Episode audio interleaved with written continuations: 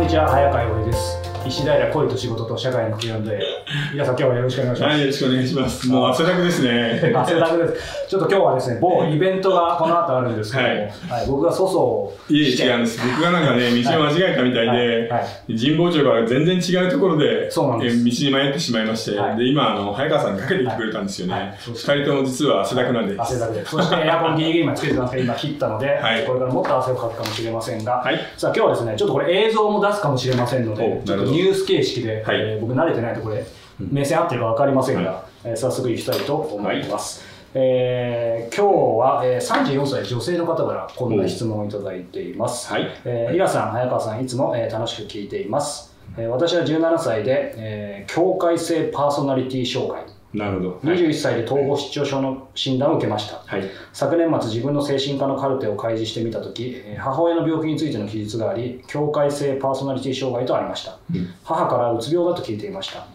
えー母の理不尽さ、衝動性、操作するところなど、えー長年の疑問が解けた気がしました。うん。幼い頃から母といるといつも理不尽な言葉を投げつけられるのかいつも緊張していました、うん。えー今は別々に暮らし距離があるので落ち着いています、はい。えー私は4歳の息子の子育て中です、えー息子を叱るとき母の姿が自分の、えー姿とダブって、えー苦しくなります今は児童発達支援センターの心理師と、えー相談しています。私も理不尽な母親になってしまうんでしょうかということです。いやー、大変でしたね。ね。これは、その、お母さんの方からは、はい。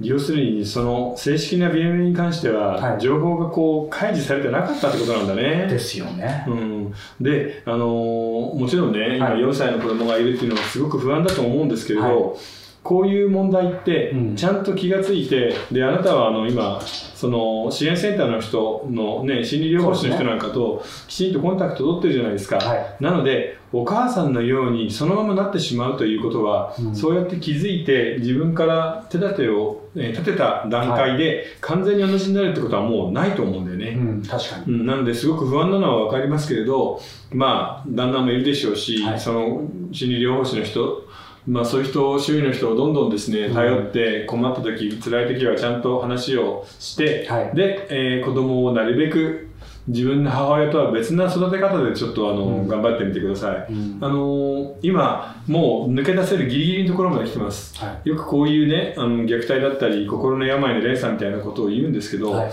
それは必ずしも同じように繰り返されることはないんだよね。で、そのチェーンをこうやってガッチリなってるのをいあの切るコツって、うん。本当にちゃんと気づくことなんですよね。はい。それと、このお便りの中で、うん。距離があのあ置いているので、今は安定してますっていう書いてありますけど、はい。そこが本当に大事で、うん。お母さんとの距離はいつも適度にあの離れてほしいですよね。うん。べったりくっつくと本当に危険なので。親こそね、その距離感って大事ですよね。大事です。はい。でもそこでね、あ親から離れて自分はもう大丈夫なんだ、あの人はあの人で自分は自分だって思えるっていうのが、うん。実はあのー新しい自分になる第一歩なので、はい。今のあのやり方でもう全然問題ないですから、うんあの辛い時はまあなんとか他の人に頼りながら頑張ってください、もう全然大丈夫だと思いますよ少しですね。はいはい。さあ、えーこの番組では皆様からのご質問、ご感想を募集しております。えー詳しくはイラさんの公式サイトをご覧ください。